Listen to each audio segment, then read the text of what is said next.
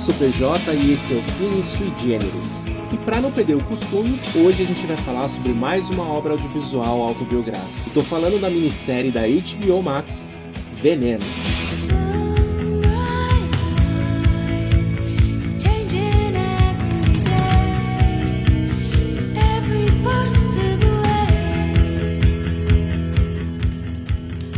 Lembrando que o nosso papo ele sempre contém spoiler, então se você se incomoda muito com isso, vale a pena assistir a série primeiro para depois ouvir o episódio, tudo bem? Veneno se concentra na vida e na morte de um dos maiores ícones LGBTQIA+ da Espanha. Eu estou falando da mulher trans Cristina Ortiz, mais conhecida como La Veneno.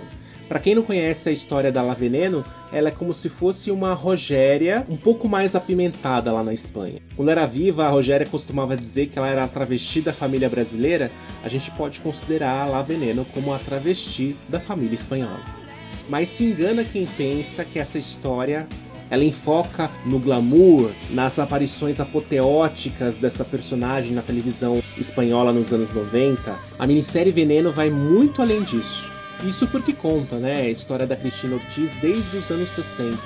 Então ela faz aí uma linha do tempo, desde o momento da descoberta da sua sexualidade, seus primeiros amores, a sua transição de gênero. E existe uma parte da história da Veneno justamente em que ela tenta se posicionar como mulher na sociedade e ela é impedida por isso porque as pessoas enxergam ela como um homem vestido de mulher. E não, gente, mulheres trans elas não são homens vestidos de mulheres. Elas são mulheres dentro da sua particularidade. A prostituição, num passado não muito distante, ela acabava sendo a única saída para essa população. E a série ela conta isso muito bem, porque ao contar a história da Veneno, ela conta também em paralelo a história da jornalista Valéria Vegas, que também é uma mulher trans, mas da atualidade, que tem na Veneno o seu grande ícone, a forma como a série coloca a história da Valéria nos mostra que sim, a gente melhorou muito em relação à visibilidade do indivíduo transexual. Por trás de todo aquele glamour, a dor, a sofrimento, a luta, como há para qualquer ser humano.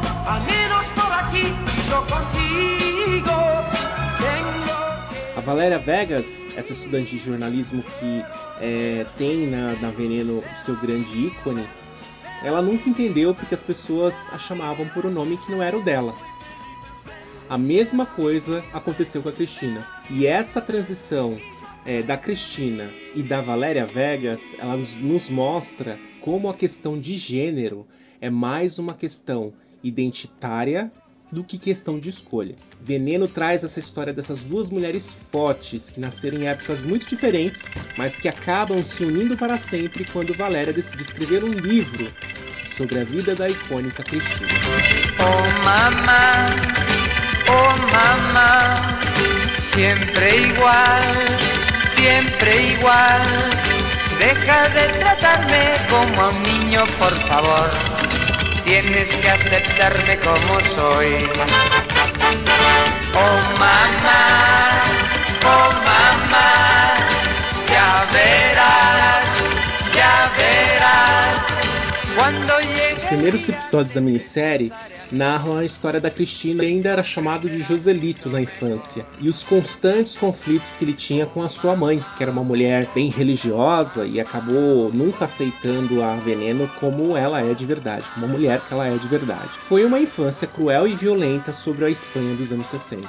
Veneno recebeu elogios da crítica após o lançamento. Vários críticos chamaram a série de imperdível, uma história comovente e complexa dentro de uma ficção brilhante, que é emocional e necessária, uma proposta interessante, arriscada sobre o ícone espanhol e também uma obra de arte. E sim, é uma obra de arte, porque humaniza uma personagem até então caricata na TV espanhola, toda a problemática de se assumir uma mulher trans e ser aceita por essa sociedade tão doente.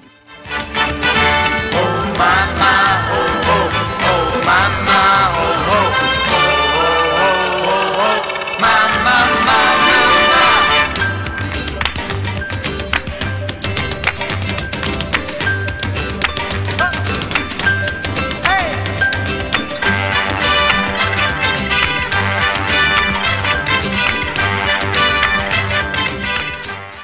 Tem a participação especial de uma das melhores amigas da La Veneno original, que é a Paca La Piranha, que ela faz o papel dela mesma durante a série. Então, as tiradas dela são muito engraçadas, são muito peculiares. Tem toda essa questão da leveza, da graça, tem também o glamour, tem a coisa engraçada da televisão, mas também tem muito que se pensar sobre a história. Como nós, como comunidade, abraçamos a causa da mulher trans a gente como comunidade, é, o que, que a gente faz para evitar que a prostituição ela não seja uma condição para a mulher trans? E aqui a gente não está demonizando a questão da prostituição, porque é, acaba sendo um trabalho como outro qualquer. Você sendo ou não uma pessoa trans, você sendo ou não uma pessoa que faz parte aí da comunidade LGBTQIA+, é, eu acredito que Veneno é uma série que vale a pena conferir até para a gente se humanizar para a questão da mulher trans.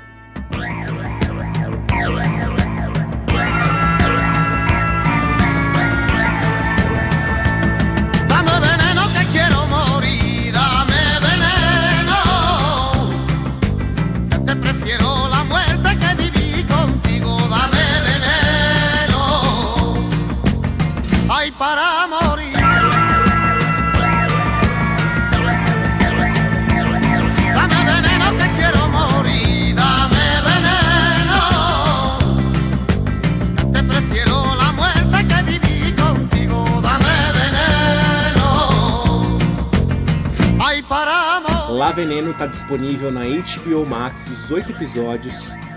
Vale muito a pena maratonar. E eu vou ficando por aqui até o próximo episódio. Um grande beijo para você. Tchau.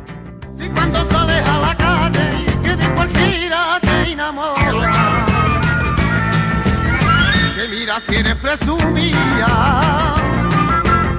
que mira si eres presumida. oh.